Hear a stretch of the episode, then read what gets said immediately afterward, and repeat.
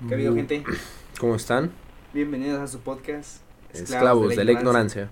Ahora sí podemos hacerlo porque tenemos dos entradas de audio diferentes. Deja tú, estamos juntos otra vez. Ah, ya sé. ¿Sabes qué estaba, qué, qué, qué, qué- qué estaba pensando ahorita de, de, de pensar? Estaba, eh, sí, ubicas, ah, pues el, el podcast de Roberto Martínez con este Mateus. No, es el hermano de Rosarín. Ajá. El de no seis sé, horas. Güey, no mames de lo impresionante que está ese podcast. ¿Tú ya lo Bueno, escuchaste? ajá. Es ¿Pero que cuánto tardaste en escucharlo? tres días yo creo. No mames. Es que lo- yo normalmente escucho podcast, podcast cuando salgo a correr. Por cuando hago trote o corrida de distancia, me aburro. Ujú. Y si voy escuchando alguna clase o algo, me, me distrae y se me hace más ameno.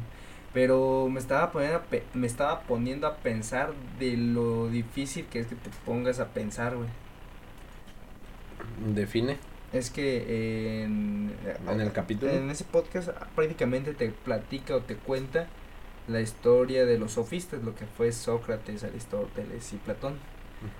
Eh, prácticamente te habla de cómo fue que a Sócrates, si es Sócrates yo solo sé que no sé nada, Está porque obvio. Aristóteles fue el que le presidió a Platón, si Ujú. no mal me equivoco, si no ya la regué. Ujú. Bueno, es como, como él, él, él, cómo él causó terror a los aristócratas, en el sentido de que, ¿sabes qué? Deja de salir a dar clases, deja de salir a- deja de salir a, la, a preguntar a las personas cosas, deja de hacer lo que haces, que es la filosofía. Ujú. Y le dijo, tienes dos, o dejar de hacerlo e irte de Atenas, o la muerte. Y el güey dijo, no, pues al chile si no voy a hacer lo que me gusta, mátenme. Y fue como que un shock para los aristócratas en ese entonces. Tal vez la estoy regando, no sé. Eh, o sea, yo nomás escuché el podcast, ya no me puse a investigar más. Y prácticamente Platón fue el que siguió con las con todo lo que fue todo lo que era de, de Sócrates. Conseguir predicando su palabra, pues. Ajá. Ay, es que yo de nuevo bolas con quién fue el maestro y quién fue el alumno, pero tengo entendido que que no escribió nada. Entonces su alumno, Eran como apuntes. ajá, todo lo que tenemos acerca de de Platón es no, de Sócrates o de Platón, ¿quién es, quién es el alumno? No, mira, es Sócrates el maestro de Platón y Platón el maestro de Aristóteles. Ajá. Todo lo que ahí. tenemos de Platón lo escribió Aristóteles, porque Ah, sí. porque sí, sí, Platón no escribió nada, todo lo decía platicando. sí. Eso es una corriente filosófica que es peripatético. Es que también es como muy como esa, no quiero, quiero Filosofar muy caminando, caminando y meando. Ándale, eh, pero es que me, me puse a pensar de, de, es que últimamente me he puesto a estudiar mucho, no sé si decirlo, geopolítica, historia, de historia geográfica, o sea, de por qué es importante dominar ciertas tierras y por qué es importante que ciertas potencias tengan ciertas tierras, porque también me puse a, a investigar todo lo que era la, mira, aquí lo tengo apuntado, así que así de, de, de pura chiripa estaba investigando la historia de Alemania. Porque ahorita salió una noticia que Alemania está haciendo un. se está rearmando militarmente por lo que se viene. Pues es que prácticamente Rusia ya le cortó el gas. Y me puse a ver, güey, de cosas bien chidas. ¿Tú sabes por qué Alemania se llama Alemania? No. Porque había diferentes regiones y una región se llamaba Alamán. Ajá. Y ahí era donde estaban quienes los Ni, supremacistas si- blancos. ni siquiera ahí estaban los alemanes. O sea, al- los al- al- alamanes. Alamanes era así. Alamanes. Era parte de Francia. de Lo que hoy es Francia. Entonces, no sé, si, no sé si te acuerdas de la historia de lo que fue el primer Reich, que estaba dividido entre el Franca, la Franca del, Franca del Sur y Franca del Norte, creo.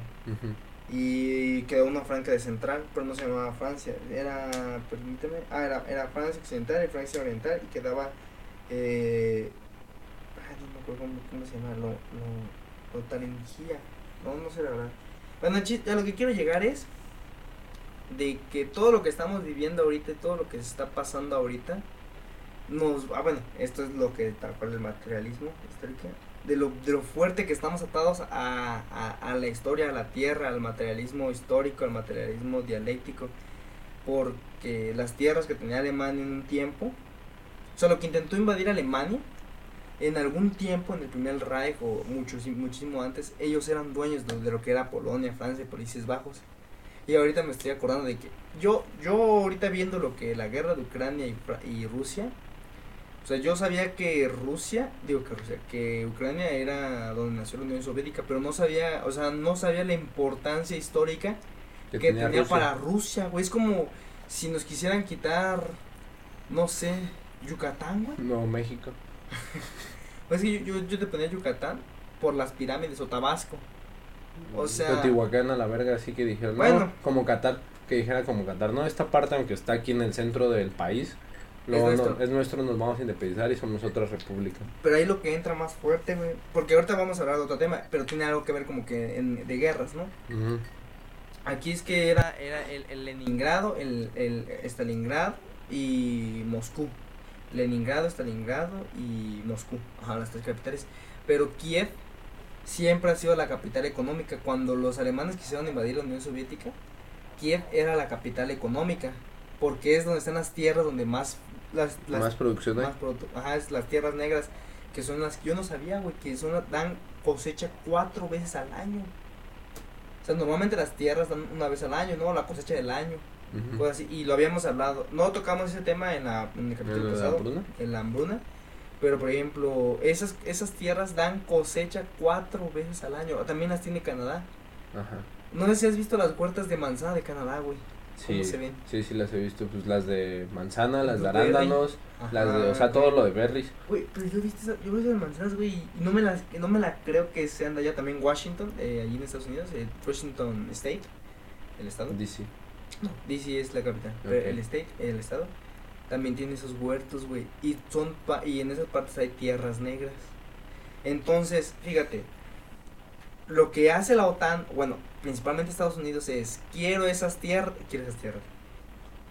Como que yo a lo que he estado leyendo y a lo que dice la gente que sabe es como que intentaron picarle las costillas, como dicen, a ver qué va a hacer. Es, eh, trataron de quitarle algo muy, muy de su historia, muy perteneciente a Rusia Que es Kiev, que es Ucrania, que es... Pone tú que Kiev, no sé si Ucrania por completo sea parte de, de la historia rusa muy cabrona, porque no he temido de leer o de estudiar ese tema, pero Kiev sí. Ahí nació la cuna de- del comunismo. Y ahorita que he estado leyendo el manifiesto comunista, güey, me, me fascina, me arrepiento en la secundaria o en la prepa no haberle puesto más atención a esa época. Pues es que era algo que no- todavía no estaba para ti. Yo también me arrepiento de no haber prestado atención a mis clases de filosofía, de historia, de Sí, geografía. Ah, Lo que, lo que yo me, lo que, lo que me explotó la cabeza es de los países bálticos, que es Li- Lituania, eh, Lituania, Finlandia y son tres países bálticos. ¿No es pues. Dinamarca? no, esos son los nórdicos, que es Dinamarca, Suecia y Finlandia. Son los nórdicos, pero está, es que son muy parecidos, el Li- Lituania, Letonia y otro muy parecido, Lutania. algo así. Lutania. Lo, el chiste es que Bielorrusia, si es Bielorrusia, o, o lo que se conocía como el, el, el Leningrado de la tierra de Lenin, eh, eh, hay una brecha muy pequeña, inhabitable, que es que está en, en, en, en frontera con, creo yo, con Polonia, güey. O sea, yo lo que a lo que estoy viendo es que hay están buscando cualquier pretexto para agarrarse a putazos como esas veces que nomás estás esperando a que a que un güey te voltee a ver gacho para que te la haga de pedo.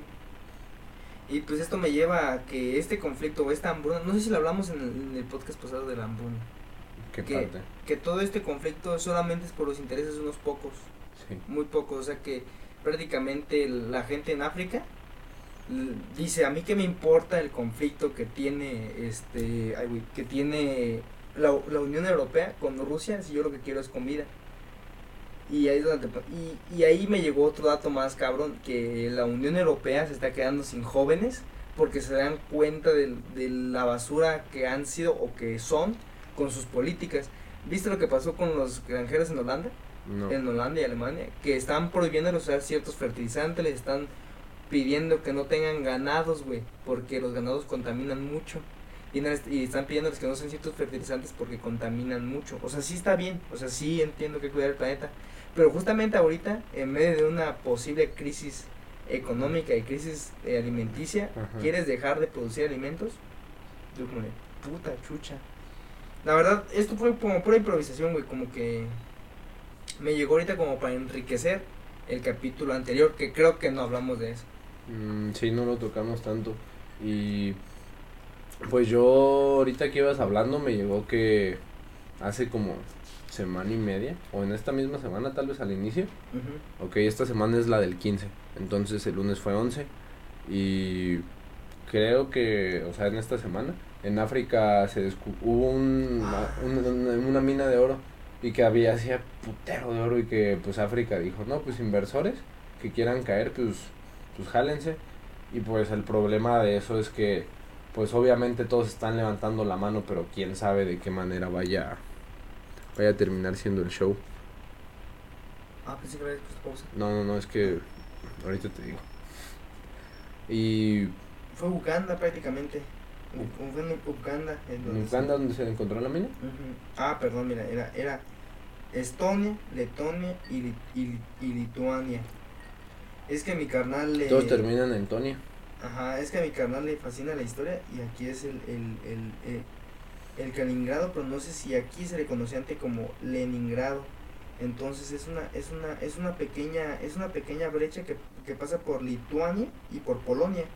Pero ellos dos son parte de la Unión Europea. Güey, es que está bien, es un chiste, güey, es un chiste, es una brecha, güey, así culerísima. Pues sim- simplemente para que pasen alimentos a, Bielo- a, a- al- yo, yo le digo a Leningrado, posiblemente me estoy equivocando, güey, porque ahorita se llama diferente, aquí dice el Kalin- Kaliningrado, pero antes creo que era Leningrado, no sé, güey, posiblemente me estoy equivocando. Pero, o sea, he visto tantas noticias de esto, güey, de que si, si nos, no nos dejan pasar este alimentos a Leningrado, este, güey, en la televisión rusa, en un canal de ahí, no lo dijo tal cual, pero dijo, si nos, pa- nos detienen el paso, primero vamos a destrozar Letonia, vamos a ir por Polonia y lo mismo va a pasar con, con el Reino Unido. Eso dijo un general de alto pedorraje en la televisión rusa. Ajá. Y tú dices, puta, güey, o sea, estamos a nada, güey. De que se arme un conflicto bélico súper culero. A mí lo que me lo que me pone a pensar, ¿tú crees que después de esa guerra, si es que sobrevivimos, crees que lo- los que sobrevivan renacerán como una una una sociedad humana más pacífica, más, o sea, más más educada, quiero llamarle, más civilizada, más moderna? Pues es que tenemos el. El cómo se ve los países con más guerra, que al mismo tiempo también han sido de los países más desarrollados. Nos vemos Estados Unidos, bueno, los que han ganado, porque son los que cuentan la batalla, los que no ganan, pues evidentemente no tienen ese mismo desarrollo. Y pues ya lo hemos hablado, no, no me acuerdo en qué capítulo, pero hablamos de cómo nosotros, yo no conozco ningún alemán, pero de todos los como experiencias de gente ajena que hablan de cómo son los alemanes, que viven como con pena y, y con miedo y que son como muy respetuosos por eso mismo y que se dedican a jalar y a hacer sus cosas por eso, por eso mismo de lo que ya vivieron. Entonces, me gustaría pensar que sí por ser optimista, pero me gusta ser más optimista y pensar que no se va a llegar a un conflicto bélico en el que vaya a desaparecer muchísima parte de la población, porque al Chile es algo que no quiero, no quiero vivir eso. Ya tengo suficiente con vivir dos pandemias porque ya quedamos que vivimos la del H1, H1N1, la de la influenza, y ya tenemos la del COVID, ya nos está tocando vivir una guerra y ya ya llevamos vivos dos este fracturas económicas que truena la, la burbuja, la de Claro. 2008 y ahorita esta es que con la puta inflación de 6.91 es que hoy lo estaba viendo en el jale y se supone que las predicciones es que de aquí a 2020 2027 ya vamos a volver a tener una inflación de 3.01 pero no sé cómo pretende bajar este año la tenemos ahorita en 6.91 6.91 no sé cómo se pretende bajar el siguiente año a 3.90 3.81 no, era y- lo que decían los datos. Ponte a pensar que en un año así de la nada se estima bajar la inflación un 3%. Y pues al Chile está pelada. Entonces ya Ay. no quiero vivir más sucesos históricos a menos que sean cosas bonitas. Güey, esto es emocionante. Güey, es que, bueno, a mí, a mí, a mí me mama la historia, o sea, ver esas historias de la Guerra Fría, de Pero la pues, guerra de Vietnam. La, la estás viviendo, pendejo. La guerra de Vietnam, güey, la, el gran, la, la gran depresión. Pero mira, fíjate, hace poquito leí una, una noticia donde es que posiblemente, no es que sea una inflación falsa, güey, es que muchas empresas se, se re- re- reab- reabastecen, o sea, es- están abastecidos de más. No sé si dice reabastecer. Una sobreproducción. Una sobre, sobreabastecimiento Mm. por este tipo de situaciones. Tienen exceso de materia prima. Ajá, e- y eso pasó ahorita. Es que a veces algún, los tipos de inflación a veces son culpa de las empresas o de la industria que se abastecen de más y ellos controlan el precio del mercado. Eh, ahorita había visto que había que muchas empresas se reabastecieron de ciertos bienes, entonces que ahorita van a empezar a sacar mucho porque si no no se les va a vender nada. Y bueno, Pero Ya- pues ya- hay mucha demanda, los precios también tienen que estar más bajos. Pero, sin, pero, pero debería haber mucha demanda cuando hay dinero. Si no hay dinero para, para vender, es como las casas. Las casas, sus precios se, se caen. Se van al suelo porque ¿Y por hay- qué no se paran? ¿Eh? Pues por Ah. qué no se paran. Budum. Sí. Los precios de las casas disminuyen porque hay gente que posiblemente tiene un préstamo y se tiene que rematar esa casa. O sea, en esta época, Te lo hipotecan. la gente que más dinero tiene es la que más sale ganando. Porque en, este, en estas épocas donde la gente común y corriente como nosotros tiene menos, ellos aprovechan para eso poquito que teníamos, no lo quitan. Hace poquito estaba hablando, es, hay, hay, hay un canal que, se- que es de Santiago Armencilla, es un marxista.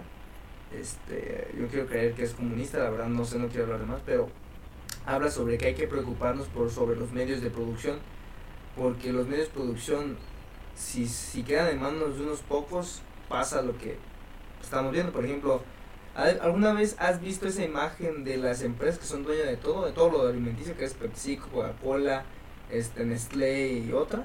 Sí. pero son dueños de todo, de todos los alimentos, ellos son los dueños.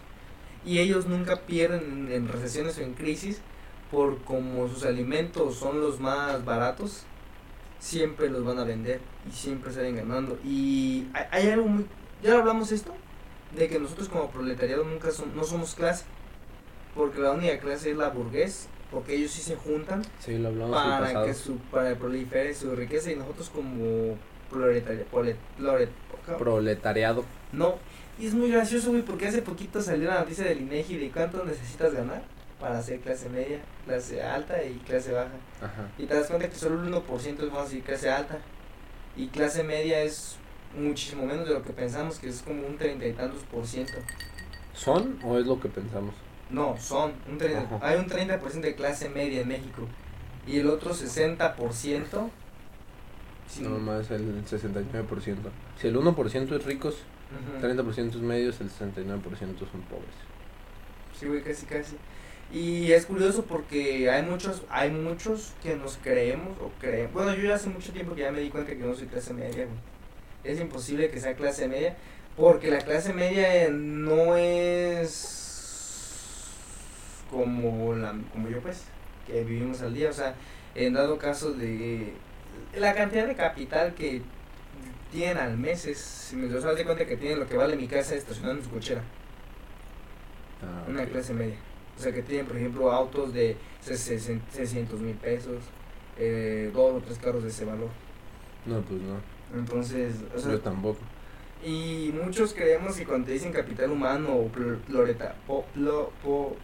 Proletariado. es, es, es ser pobre, pero es que si te comparas al burgués, es que el burgués, la cantidad de, de capital que depende de él, de capital humano que depende de él es abismal. O sea, si él decide cerrar su fábrica, güey, todo se quiebra porque la cantidad de dinero o de capital que le genera a esas personas es, es, es, podemos decir que puede ser, puede causar una crisis porque si esas personas entran en mora en sus pagos al banco, al, al sistema de cable, cualquier cosa, sea, no hay un pago, todo, todo se va para abajo. Entonces el capitalista es el que tiene por lo menos, mm, hay, hay un, hay un, hay un, Pues es que no te vayas tan lejos, o sea, piensa en algo más chiquito. Yo trabajo en un despacho.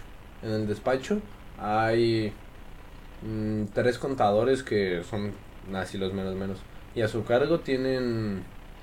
mm, mi contador tiene a tres, el otro contador tiene dos y el otro contador tiene a 2, 3, 4, 5. Tienen a 5 personas, entonces son 5, 3 y 2, 8, 10. Somos 10 empleados. Entonces si ellos tres deciden, no, ¿sabes qué?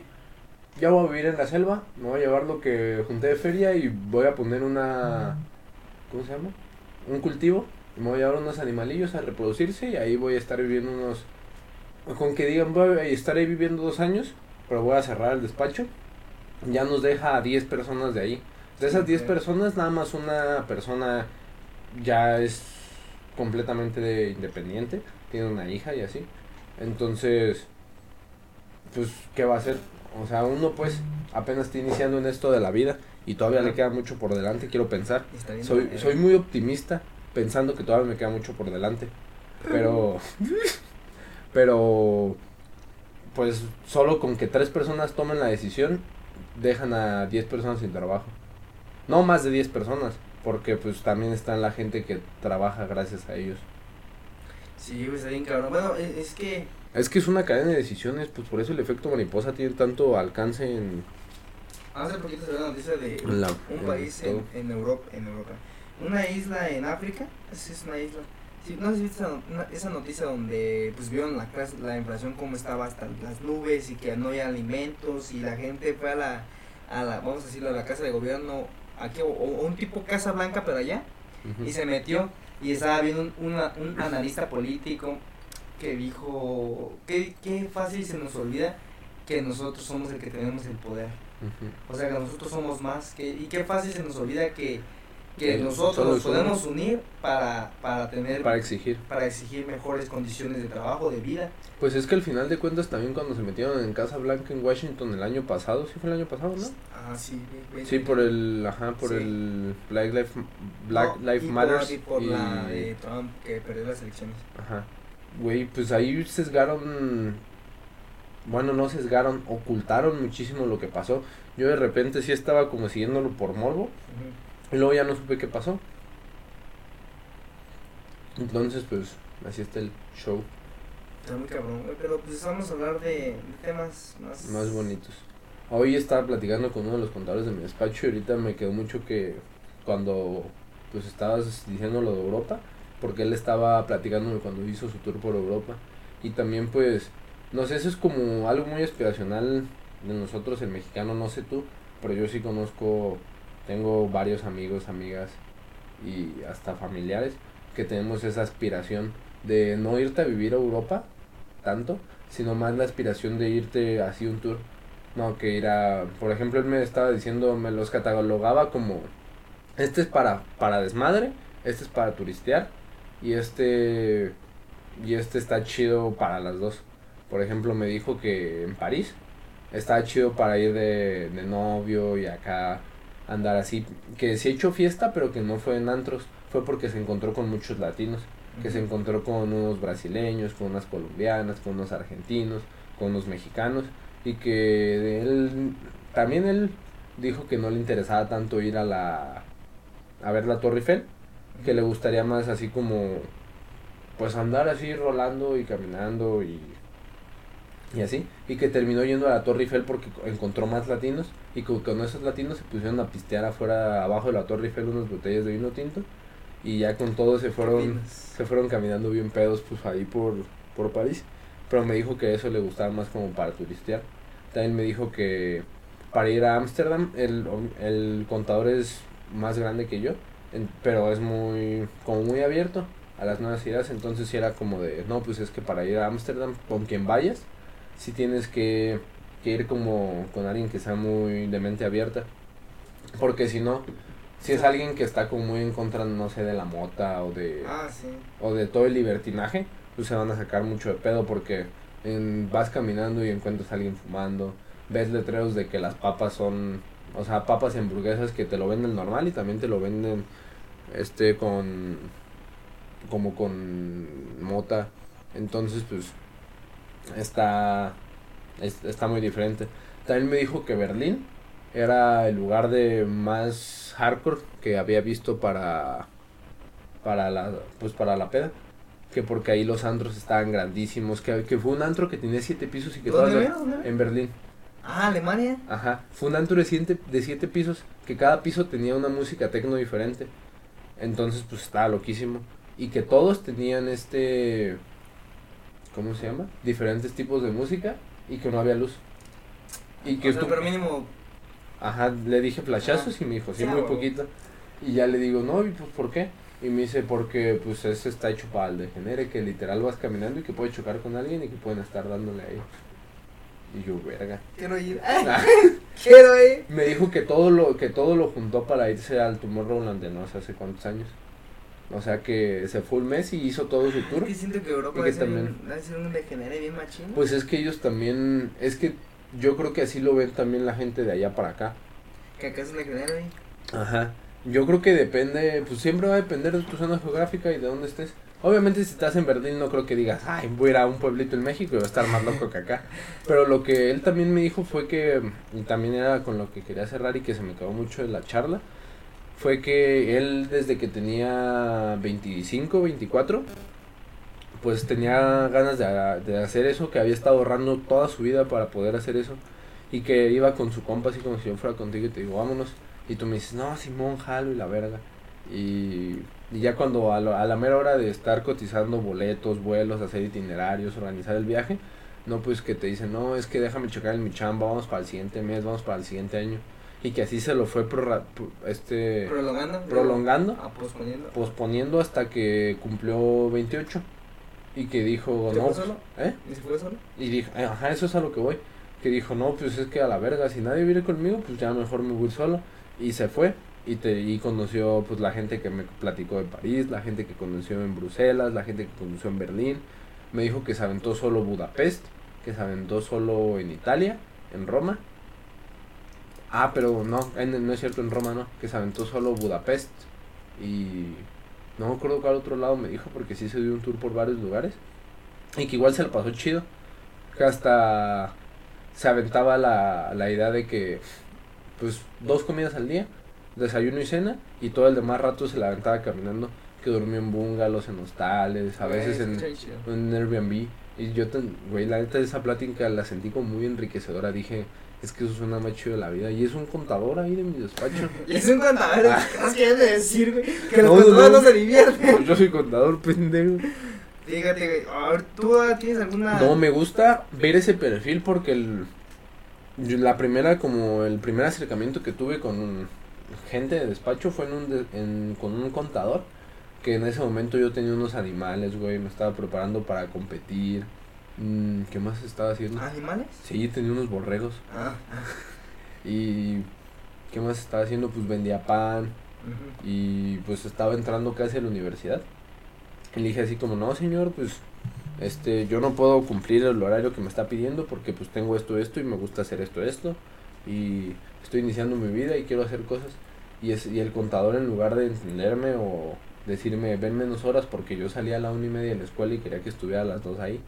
Y que salía a las nueve. O sea, no podía hacer otra cosa y que fuera de lunes a sábado me dijo, pero el sábado ya era en la mañana. Me dijo que, que era una carrera muy sacrificada, que si yo quería tener éxito tenía que, Matarte. tenía que, tenía que matarme ahí, que tenía que trabajar sin recibir salario y que tenía que, pues que sacrificar así mi vida si yo quería ser un, ¿Qué ibas a ser bombero? un ¿Qué, contador güey? exitoso, güey. No, así me dijo que él cuando inició sacrificó dos navidades o tres. Pues acá era bombero, militar, Pues ya sé, no conozco. No, no mames, yo de, las, de los empleos más que yo más respeto que tengo es los bomberos. Limpia cacas. de- tuberías de cacas. Porque ves, güey, no les pagan. Aquí en México no les pagan. Lo hacen por, por amor al arte. Sí. Tú tienes así como tu, tu Eurotrip, así como donde. ¿Dónde me gustaría conocer? Ajá, ¿ya tienes? Mm, pues me gustaría mucho ir a mi abuelita. Me hace ratito que la vi. Ella me comprometió que tengo que llevar a Katia a Santiago de Compostela en España. Y la neta sí me gustaría llevarla. Ya hasta está en video. Ahora tienes una prueba hablada. Este, quiero ir a España. Quiero ir a, a Bruselas también. Quiero ir a Ámsterdam. Quiero ir a Berlín. Quiero ir a Francia. Quiero ir a Roma. Quiero ir a Pero o sea, no, no tienes así como de, ah, mira. o sea, este, voy a empezar aquí y voy a recorrer así. Así. Así no lo tengo tú. Es que nu- nunca, como no lo veo tan cercano, no lo, no me he puesto a pensarlo. Por ejemplo, bueno, yo, o sea, yo, sí, sí, a mí nunca, o sea, no es como que me guste viajar, o sea, no es que no, no me guste No, me viajar, gusta, me gusta estar encerrado en mi casa. sino que yo a donde quiero viajar son lugares muy, pero muy, muy inespecíficos. Por ejemplo, a Estados Unidos lo quiero recorrer en tren. Ajá. Ay, ay, a mí una vez una ¿En maestra... el de eh, Kansas? Na- una- bueno, sí, sí, no. Tengo una maestra que me dio inglés un tiempo y me dijo que me parecía Sheldon Cooper por lo de los trenes. O sea, no, nunca me parecía, pero como era una plática en inglés, dijo, ah, pues como Sheldon Cooper. Yo no me acordaba quién era ese güey. Y luego me acordé que quién es Es Sheldon Cooper. Pero ese güey sale un capítulo que recorre prácticamente el desierto de Arizona y de California en tren. Ah, bueno, y viaja por varias partes en, en Estados Unidos. Y que no se bajaba, no se, no se, no se movía de las estaciones. O sea, no iba a conocer las ciudades. Él solo iba a conocer la ciudad, las estaciones del tren. Y yo haría lo mismo, güey. Yo si fuera a un, a un viaje, yo no me saldría de las estaciones. Porque yo lo que quiero conocer es las estaciones del tren. Pero, por ejemplo, mi viaje en, de Europa, que sí lo he pensado, mi primer, yo quisiera saltar en paracaídas principalmente en la playa Omaha, en Normandía. Ok. Quiero caer en Normandía. Hay, uno, hay una gente que se dedica a recrear la Segunda Guerra Mundial. O sea, que bajan en Omaha Beach y se van caminando a lo que es Carentine. Luego van a, a lo que es, creo que Carentine está en Países Bajos, si no me equivoco, así Normandía, y luego recrean lo que es una escena de la, de la Segunda Guerra Mundial, pero yo quisiera llegar a la, la playa Omaha, de ahí llegar a Normandía, de Normandía este, avanzar un pueblito que es Carentine, creo que fue Carentine, luego a, a- a hacer lo que hicieron en la operación Market Garden, que era caer primero en los Países Bajos, que lo que es Holanda pues, de ahí cruzar hacia Bastón, que es Bélgica, creo que Bélgica, Bastón, no, Bastón está en Bélgica o en París. Bastón, No sé. Bastón, Bastón o las Ardenas fue una de las últimas enfrentamientos entre el ejército nazi y, y los y, la, y los aliados. Entonces quiero quisiera viajar por esa zona donde pasaron hechos históricos y quisiera terminar por ejemplo en el nido del águila. ¿Eh? En Jerusalén. En Jerusalén. O sea, quisiera terminar en el nido del águila, donde era el castillo de Hitler. O sea, me gustaría recorrer, no tanto los museos de la Segunda Guerra Mundial, así me Los mamaría. lugares Sí. donde pasó la Segunda Guerra Mundial. Ajá. Y, ajá, tal cual, Bastón me mamaría, Bastón me mamaría visitarlo. Este, y Stalingrado. Por la batalla más grande de tanques. O sea, el chiste, el sentido de que ver las fallas geológicas que dejaron los bombardeos. O sea, que aún no se han recuperado las trincheras de esa época. Bueno, no las trincheras, pero los, los socavones que dejaron los misiles. Este, que es algo que me gustaría visitar. Ay, Dunkerque. Mm. Dunkerque, me gustaría visitarlo también, esa, esa parte. Todo lo que. u- u- Chernobyl a la verga. todo lo que fue donde sucedió un evento histórico me mamaría visitarlo. Pero un evento histórico bélico o un evento histórico. bélico, no, ay, quiero saber que aquí hubo, aquí hubo plomo. A mí me gustaría ir a Escocia a la, a la fábrica de. a una fábrica de whisky. Ah, también. O por ejemplo visitar los lugares donde se grabó Game of Thrones. Ah, estaría Porque riquísimo. son paisajes muy bonitos. Ah, donde se graba vikingos. O sea, tierras nórdicas también me gustaría No, un no, chingo. la- no la Tengo muchas ganas de ir a Islandia también. La neta, no lo había pensado así como ahorita me pusiste a pensar. Ándale de lo que hablamos al principio. Como ahorita me pusiste a pensar de cómo hacer un recorrido europeo. Pero he pensado más Islandia. Islandia, me, me gusta, me llama la atención y todo el misticismo que hay. Ay, tengo un, bueno, un amigo de mi hermano. Ahorita está jalando en Alaska. Pero ¿sabes? a mí que, a mí que me mamaría también de, de viajar, me gustaría viajar a un lugar, quedarme por ejemplo un mes, trabajar ahí y luego irme a otra ciudad. Ay, pues ahorita justamente estaba pen- es que güey, eh, quería empezar con lo de, de pensar, güey, porque creo que a veces no, no me pongo a pensar o no pensamos, o sea, no pensamos en, por ejemplo, si te gustaría viajar o en otras cosas, como que a veces, por ejemplo, yo a veces estoy muy saturado en, ah, viene una crisis, güey, no va a haber dinero, hay que sea, estás bien, bien, bien estresado, como te dije hace rato. Tengo que hacer Y de repente pasa algo, güey, y pum, como que te relajas de la nada. Y Una chelita. Ándale, y te empiezas a poner a calentar. Y por ejemplo, hace poquito estaba leyendo que una forma, o sea, que o sea, de, una, de una forma está bien tener tu propia casa, pero de otro lado está muy bien rentar. ¿Por qué? Porque si tú rentas, te puedes ir a cualquier lado del mundo cuando tú quieras. ¿Por qué? Porque no tiene su patrimonio que, que, que, que cuidar, que procurar. Por ejemplo, ahorita eh, sucede algo aquí, te vas, vamos esto rentando, dejas todo y vámonos, o sea, está, o sea, no sé si una, es un pensamiento capitalista que, la, que nos quieren hacer pensar de que no seas dueño de nada y, de, y se deuda todo eso, por ejemplo, no tengas carro, rentan. Es que no sé. Mm, sea, no, nunca vas a tener tu casa, mejor renta. Es como, no sé, pero de cierta manera me siento un poco libre, quiero creer. Porque si aquí no encuentro trabajo, dejo mi, o sea, la casa que estoy rentando, pues me voy. Me voy, por ejemplo, a otro, a otro estado, y igual consigo trabajo y no me gusta, me voy. O sea, no tengo que tener una casa para estar ahí. Siempre y cuando seas una persona que, que busque más allá de ese lugar. Por ejemplo, una persona casada que tiene muy buena estabilidad económica y tiene trabajo aquí seguro, pues le conviene establecerse. Pues es que también puede ser una persona casada y andar haciendo eso. Que la neta Mi abuelo hizo eso. suena chido. Y si iba un, un mes a un estado, trabajaba un rato y luego se iba.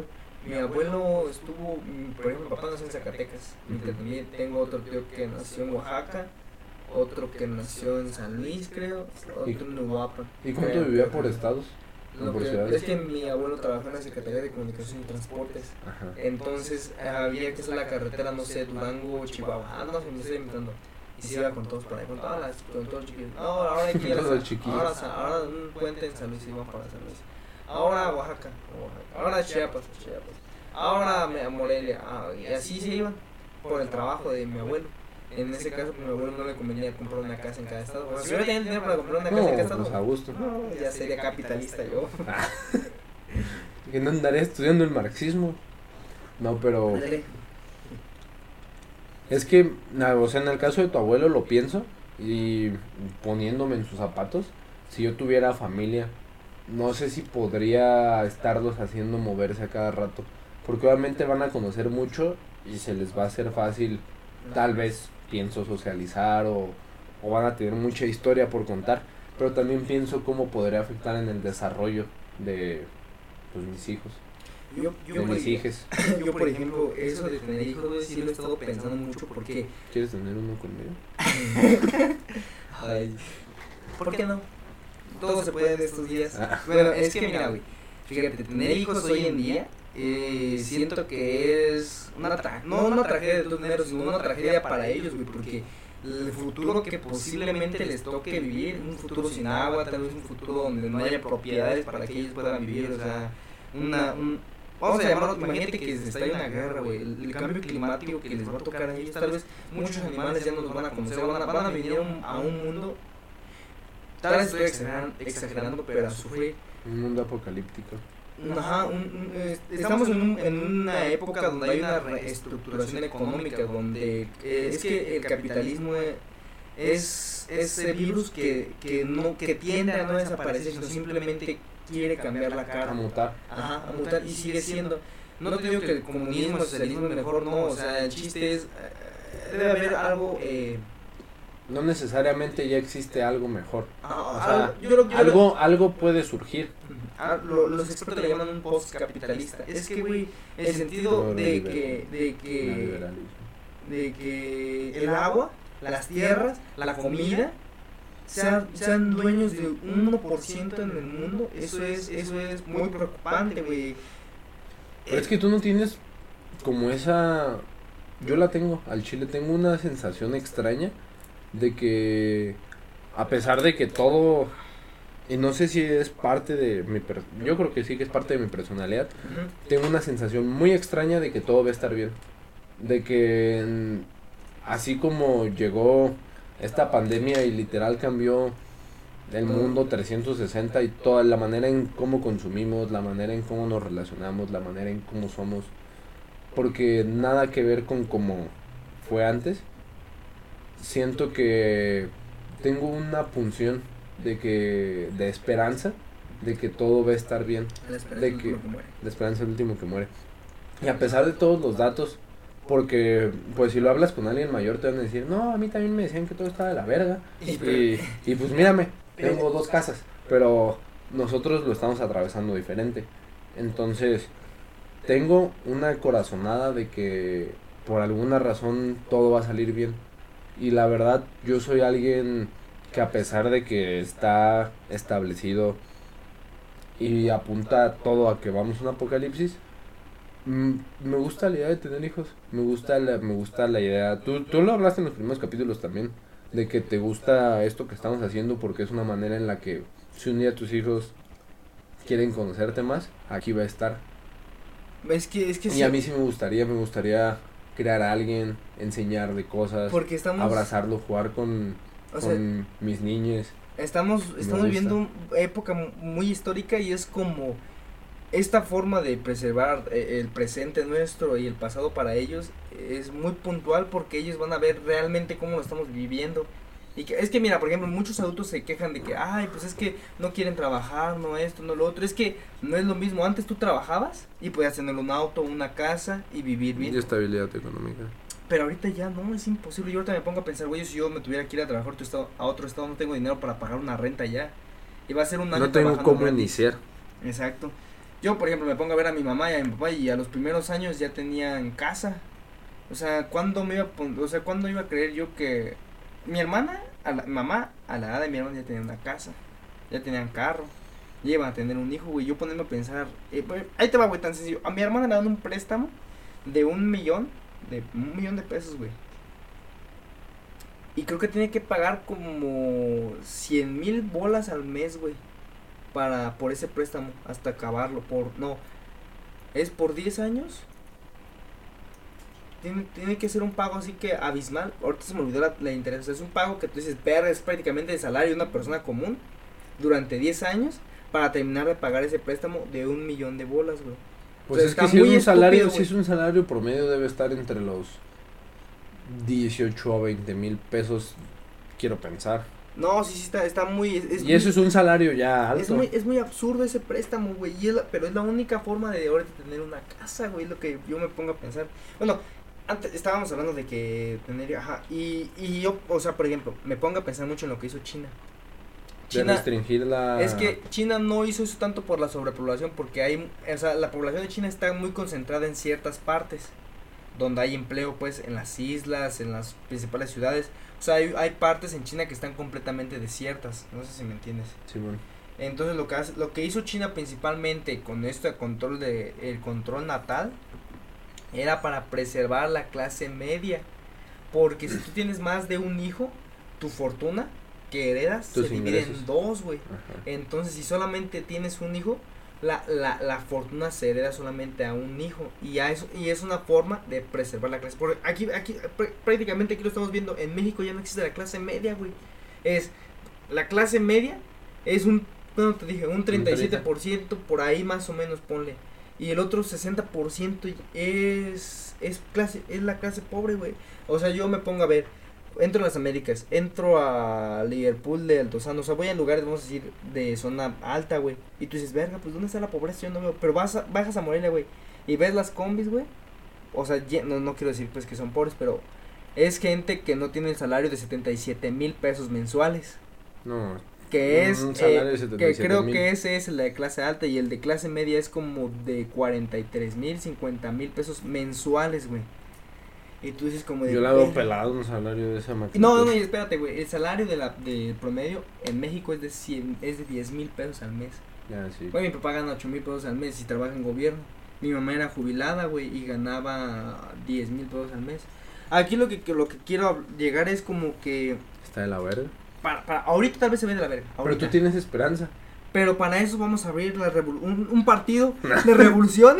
Yo me voy a postular. No, es ese sentido de que... Con mi rifle de Airsoft. Ándale, con, con armado y todo el pedo, este, en el sentido de que yo ahorita no veo esperanza, pero siempre y cuando impulsemos el, eh, eh, eh, la plática de, es que en el, en ese, en el manifiesto comunista habla mucho de que la clase obrera nos debemos de unir, o sea, debemos de hablar de nuestros sueldos, debemos de hablar de, de nuestro bienestar, o sea, ¿por qué? Porque el, el capitalista no se va a preocupar por nuestro bien, siempre se va a preocupar por, por adquirir más capital, más, más, más plusvalía, más ganancia. Entonces nosotros como clase obrera, como clase puta madre se me. Proletaria. proletaria, debemos juntarnos, güey, a hablar sobre, eh, tenemos mucho en común, o sea, tengo más en común con mi compañero de trabajo que con el dueño de la empresa, Ajá. porque nosotros todos aspiramos a ser burgués, a ser el dueño de la empresa, a tener tus cientos de casa, pero no tienes nada en común con él, tienes más en común con esos 160 mil eh, personas de la clase obrera que con el de más arriba, güey. Y, Y todo, eso- lo- todos lo que todos lo que tenemos en común es que aspiramos a ese más y, para empezar. y no todos podemos ser ricos. Es triste que saber que para que exista el, el multimillonario debe de haber múltiples mi- millones de gente a las cuales explotar su, su, su, su, mm, capacidad productora. Pero Pero tú tienes esperanza. Yo no sé, güey, o sea, tal vez algún día sí llega a tener hijos, pero me preocupa tanto, me estresa tanto el no tener una fortuna, no, no una fortuna, no tener bienes que heredar a mi hijo, porque de cierta manera lo mejor que le podamos dejar a nuestros hijos, aparte de la educación, son los bienes que yo ya producí, porque Pero eso es porque vivimos dentro de una idea de un mundo capitalista Ajá. y en un mundo capitalista.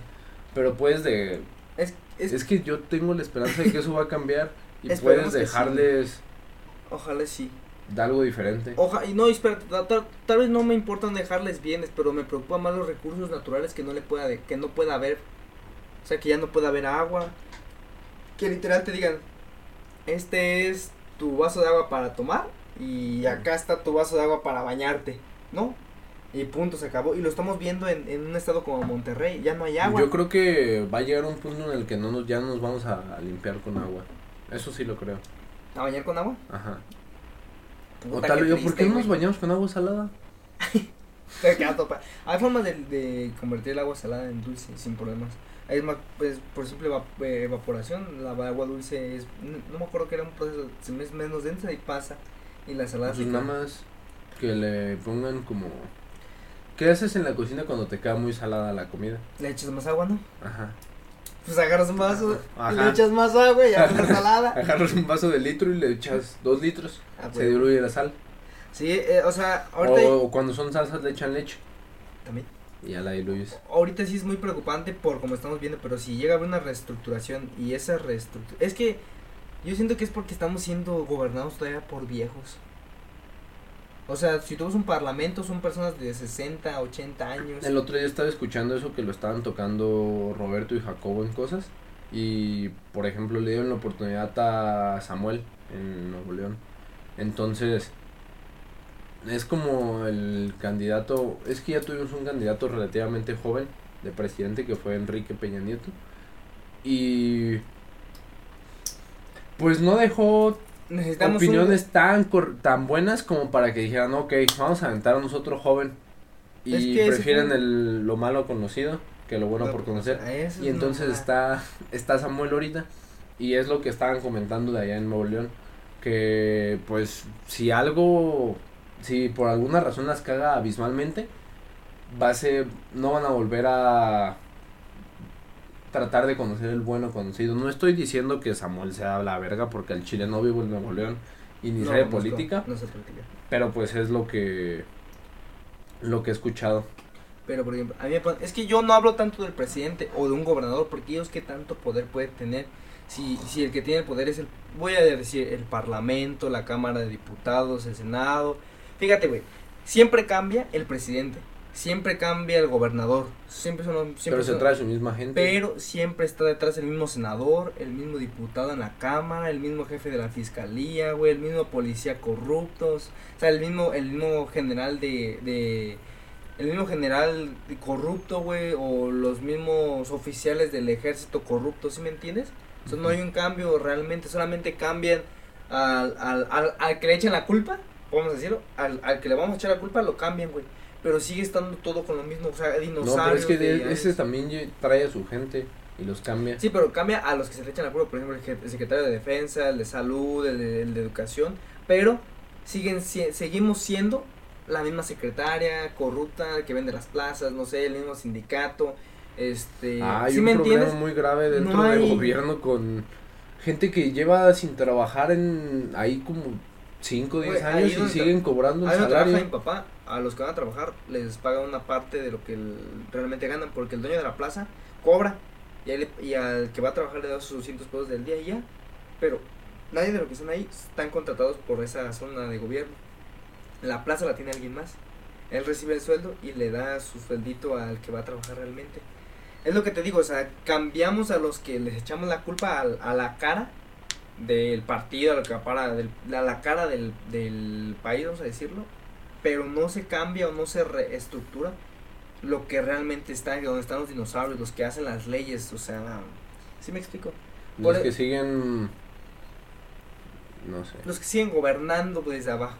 ¿no? Pero ah, es siguen gobernando con- los capitalistas. Esa es una teoría conspiranoica que tiene mucho sentido. Sí, siguen, siguen gobernando los capitalistas. Uy, ¿sabes qué? Yo quiero poner cierta industria aquí. Me sobran unos cuantos miles de millones. Oh, pero viven, este... Hay poblaciones indígenas. Sí, ¿verdad? Qué bueno, qué bueno. Ojalá tuviera un amigo que fuera eh, director de la Policía Federal o del Ejército y que mandara a sus soldados a sacarlos, ¿no? Para que me dejara libre ahí para hacer mi parque industrial. Y pasa, o sea, pasa, es lo, es lo malo. Pero hay que tener fe, ¿verdad? Hay que, hay que tener más Hay que votar. no, hay que tener estas pláticas, güey, hay que pensar más. Si nos dicen como, como a Sócrates, Y si nos deja- van a matar. vete por a Atenas y deja de pensar o mueres, o por mátenme tus perro. ideas. Exacto. Pues eso también es la dialéctica de Hegel del amo y del esclavo que ya hemos hablado en este podcast. Y pues ya. Sí, no sé si tengas algo más que agregar. Solo hay que tener esperanza. Yo, yo me quedo con que siento que hay esperanza. Les digo pataditas de ahogado. O sea, que ya vas por abajo del agua, pero que te puede salir. Sí, porque, porque también los Yo esclavos... siempre- no, yo siempre tengo como, no sé, creo que tengo un- esa punción de esperanza en mí y espero con los años de vida que también me gustaría tener, pues poderla Sí. seguir manteniendo. Yo quiero hablar an- antes de acabar esto para poder cerrar de lo que te dije que quería preguntarte desde el principio sobre tu punción de muerte y por qué te gusta ir a jugar a balazos y que nos expliques qué es el airsoft y con qué te disparan porque al chile yo ni siquiera sé de qué son las balas. Ah, es que es, eso, son como las postas, pero más duras. Mm, Tampoco sé qué son las postas. Haz, eh, haz de son vueltas de PVC. Ajá. Es una bolita de plástico muy dura. Este, el, el, el, el airsoft es... ¿Cómo de qué tamaño está? Eh, no, no sé el tamaño, pero te puedo decir que pesan eh, punto .30 gramos o, 20, o punto .26 gramos. Es lo que normalmente pesan. Van a una velocidad de 360 pies por segundo. Aproximadamente. Ujú. El Airsoft es prácticamente eh, haces cosplay o te disfrazas de alguna facción militar que te traiga, ya sea de la OTAN, eh, de Rusia. ¿El tuyo era Navy Seal, no? El, no, el mío era, era, era, era uniforme multicam OCP del, del ejército americano, del USA Army. O sea, yo estaba personificando a un soldado americano, vamos a decirlo. Y hay otros que personifican, no sé, a muchos de mis compañeros les gusta el camuflaje alemán y les gustan mucho las réplicas de, de armas alemanas. Ujú. A mí me mama el americano, las armas americanas. Por eso mi réplica es americana. Mi uniforme es un Americano. multicam, que es el que usa el ejército americano y otros ejércitos más. Y literal es irte a un cerro a- o a una casa. O sea, si vas a un cerro. Pero son como zonas autorizadas o algún pedo así, No o sé. tú llegas, o sea, Yo creo que sí. No sé. ¿crees? Pues es que ellos ya saben de ahí, o sea, ya van años jugando. A veces vamos a una bodega abandonada, a una cantera, a esta vez fuimos a un faro, a la ¿Un ahí a, faro? Ahí Coincio, a Coincio. Ahí vamos a la presa de Coincio a jugar a la arbolera. Este, o sea, lo que haces prácticamente te disfrazas, este, armas tu equipo, así como si estuvieras jugando un videojuego, pero en la vida real. Pones tus municiones, traes tus granadas, y haces tu plan de combate y empiezas a dispararte. Y es divertido, a mí, me- a mí me gusta mucho. Es muy desestresante porque, o sea, todos dicen, güey, ¿cómo, cómo, cómo, ¿Cómo, vas a que cómo- te llenen de balazos? ¿Cómo te gusta que te peguen? Pero es que es más excitante, es más satisfactorio tú pegarle a alguien más. O sea, tú vas a pegarle a alguien y tienes que ir dispuesta a que te peguen para poderle pegar a alguien. Yo por eso, por eso me pegaron y por eso me caí, por eso tomé el otro madreado, porque yo no me gusta jugar de, o sea, no me gusta, ah, déjame pongo aquí y nos disparamos de frente. A mí me gusta estar ahí y en cuanto veo que no hay disparos hay nada, me, me voy corriendo, güey. O sea, yo haz de cuenta que estamos así enfrente y yo lo que voy a hacer es salir corriendo, güey, así hasta. Y siempre, mi táctica es, fíjense dónde me disparan para que sepan dónde están. Así juego yo. O les digo, aquí quédense. Pero si te disparan, ¿no tienes que salir del campo? Sí, así, ah, Así como en el ajá. Entonces yo lo que hago normalmente, en ese juego dejé a mi carnal, dije, quédate, ahorita vengo, voy a ir a darle la vuelta. Les di la vuelta por el cerro, hasta una barra y ajá. Y entonces cuando yo llegué, pues fue que se me cayó el mag, ya no les pude disparar y pues me cayeron todas en la cara, por eso tengo este aquí, mira, casi me pegan en el ojo. Ah, sí se te ve. Pero traía, traía mis lentes, traía mis lentes. Si están en Spotify, vayan a el minuto 54 Ahí está. y vean los putazos de Gus en la cara de las balas. Sí, güey, pues es que a mí me gusta mucho y a mucha más gente le gusta este tipo de juegos. Sí, pues porque si no hubiera nadie más no podrías jugar. Ahí te va otra, por ejemplo, ahí te gusta hacer bots bien asquerosos, bots matadores, asesinos. Y yo sí digo, güey, ¿cómo te gusta hacer eso? A mí, por ejemplo, a mí me, me causa más conflicto verte a ti entrenar que jugar a Airsoft, güey. Eso me pongan dos putados y me voy. Ah, tú, yo te veo entrenando, haciendo ejercicio 40 minutos seguidos y digo, verga, Sergio, ya, para. ¿Pero cuánto tiempo juegas tú? Ah, bueno, esta vez ¿Como fue como dos horas? Oye, es que a mí no me cabe en la cabeza cómo algo que te causa tanto dolor físico, pero que es dolor físico que no te va a ayudar a hacer crecer el músculo, te...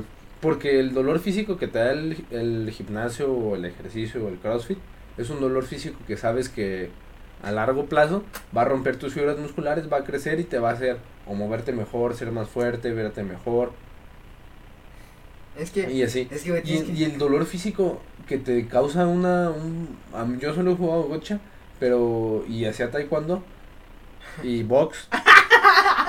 pero ese dolor físico no te lleva a ningún lado. Y a pesar de eso, el box sí me gusta y el taekwondo también. Pero los balazos de gocha yo, son más suaves que los de Airsoft. este, duelen menos, mucho menos los de Airsoft. ¿Sí? Mucho, mucho menos. O sea, te dejan mayor marca por como son más pequeños, el eh, tienden a cortarte.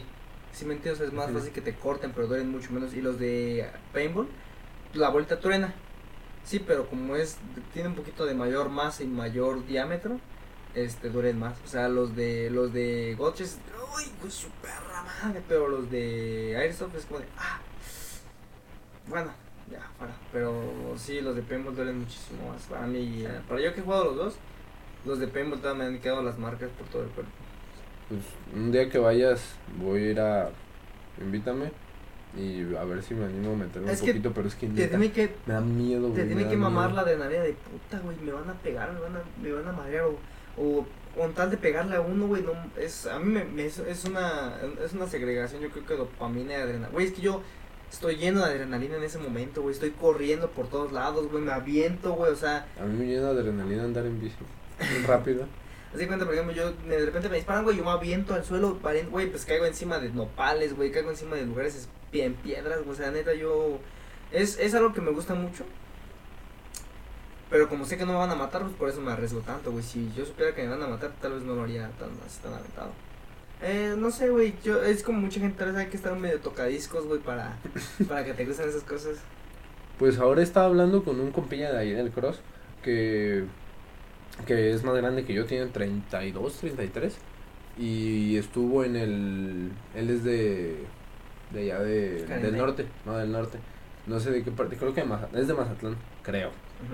Y, y me estaba platicando que él cuando le tocó su servicio militar, allá pues está la marina. Entonces, pues, él comparte cuartel el ejército con la marina y que pues el servicio militar es muy diferente a si lo hiciera solo con el, como con el ejército. Nos platicó que allá lo enseñaron a hacer rappel y no solo bajar normal, que lo enseñaron así a como a correr de frente, Sí. a correr de espaldas, la clásica de cómo bajarte. Esas tres que le enseñaron a tirar, armar y desarmar un arma, este tácticas de combate que lo tenían que lo tenían haciendo un chingo de ejercicio, que no le daban de comer. Qué rico, güey, qué ganas.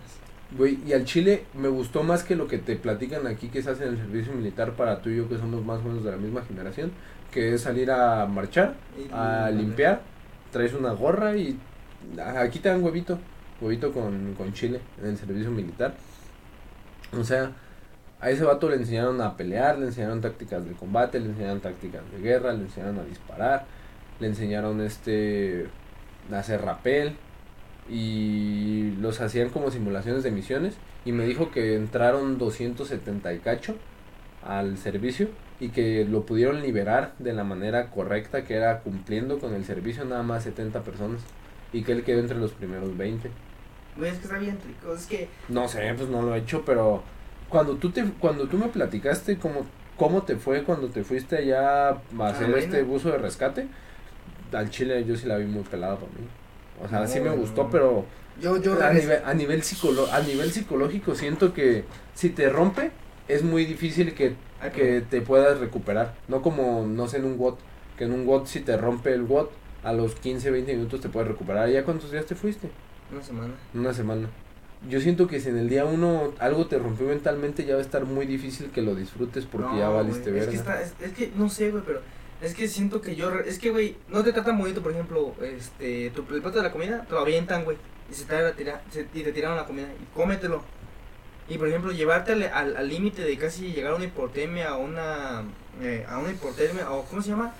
Cuando estás a punto de perder. Cuando te, te intentan ahogar y por falta de. de e- epoxia, ¿no? Mm, No me acuerdo. O sea, o sea, cuando llegas a un límite donde sientes que te vas a morir y no te mueres, güey, es como que. ¡buah!